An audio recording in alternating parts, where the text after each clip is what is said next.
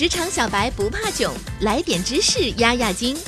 这里是有识知识，本节目由三十六克高低传媒联合出品。大家好，这里是有识知识新年特别节目。在今天的节目里，我们要带领大家重温二零七有识之士陪伴您度过的那些时光，看看在这一年里那些对我们而言的十八宗罪。本期节目里，我们会跟你分享三本二零一七年听众最喜欢的书，三个大家觉得最有用的职场小建议，和三个最高效的工作小技巧，一起来回顾吧。首先，我们来回顾一下。在睡前一本书这个栏目里，最受大家喜爱的三本书，第一名是《如何阅读一本书》，作者是来自美国的莫提莫 ·J· 艾德勒和查尔斯·范多伦。在这本书中，他们提出了全新的阅读方式，创造性的把阅读分成了四个阶段，并讲述了这样做的好处。第二名是《乡下人的悲歌》，作者是来自美国的 J.D. 万斯。作者通过描绘自己的童年生活，讲述了社会、地区和阶层衰落后会给一生下来就陷入其中的人带来什么样的影响。第三名是《乌合之众》，作者是来自法国的古斯塔夫·勒庞。这是一本脍炙人口的心理学著作，作者层层分析，逐步推进，明确指出，个人一旦融入群体，他的个性便会被淹没，群体的思想便会占据绝对的统治地位。与此同时，群体的行为也会表现出排斥意义、极端化、情绪化以及低智商化等特点，进而对社会产生破坏性的影响。在分享完最受欢迎的三本书后，我们要介绍的是一七年职场小白觉得最有用的三个职场小技巧。首先，我们最想知道的可能是怎么通过面试这一关了。其实，面试官想问的问题。都在这三个方向里，只要做好准备，就不用担心了。一，面试官一定会考察你的项目经验；二，还有可能出点项目经验相关的题目；三，还会考察你的基础是否扎实。另外，一年过去，又到了和领导面谈的时候，而当你的领导约你面谈的时候，你该跟他聊什么？这可能是我们都很头疼的问题，所以我们给出了四个小建议：一。和领导分享一些对你有激励作用的人和事。二，告诉领导让你感到工作没劲、没动力的原因。三，聊一聊自己在哪些方面想要有所发展和提升。四，突出公司工作环境或者领导对待你的方式有哪些让你感到满意的地方。从这四点入手，相信你会和领导度过愉快并且充满信息量的面谈时光。当然，工作中不仅要和领导多交流，和同事的交往也是非常重要的。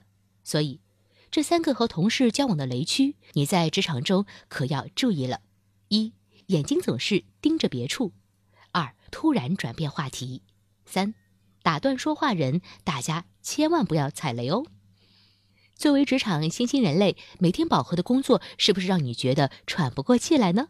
这个时候，提高自己的效率可能会让你感觉好很多。首先，你可以从这三个方面来优化你的时间管理：一、结构化你每周的时间；二、预测你下周的时间安排；三、学会评估你每周的黄金时间产出能量。按这种规划来工作的话，你一定会发现你的任务轻松了很多。什么？你说在家里办公会让你感觉更轻松？No No No。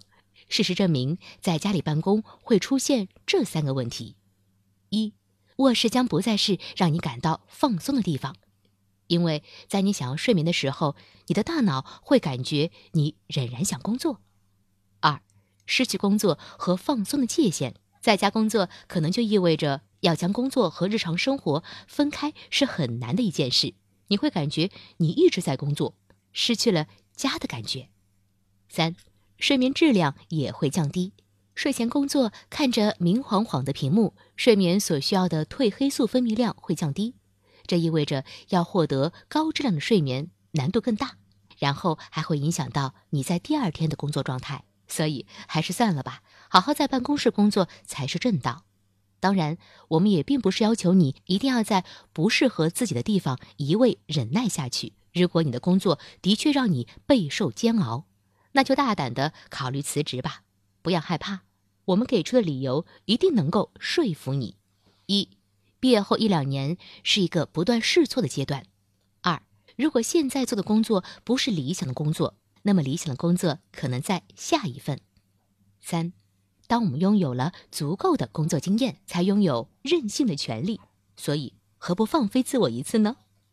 二零一七年已经过去，在有识之士的陪伴下，曾经是可爱的小白的你们，逐渐在职场上找到了自己的定位和价值，可以游刃有余地面对更多的问题和挑战。我们为此感到骄傲。在已经到来的二零一八年，希望我们能够继续携手并肩，去看看更高处的风景。好了，本期节目就是这样，下期特别节目我们会和大家继续聊二零一七年的十八宗罪。如果对刚才我们提到的节目感兴趣的话，可以查找往期节目，收听完整版哦。接下来我们会放出一份重磅彩蛋的节目单，有需要的朋友记得留下来听完哦。想知道躺在床上工作效率如何？欢迎收听那个大家都想问的问题：躺在床上工作会影响效率吗？想知道怎样在工作中更讨喜欢？欢迎收听工作中不讨喜，反思这三点。你是个合格的倾听者吗？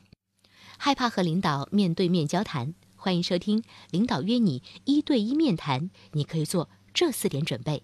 什么情况该果断辞职呢？欢迎收听出现这三个问题，你该毫不犹豫的辞职。如何更有效的加班？欢迎收听告别低效率加班，你要学会这三点。想知道面试官的内心戏吗？欢迎收听面试官究竟想知道啥？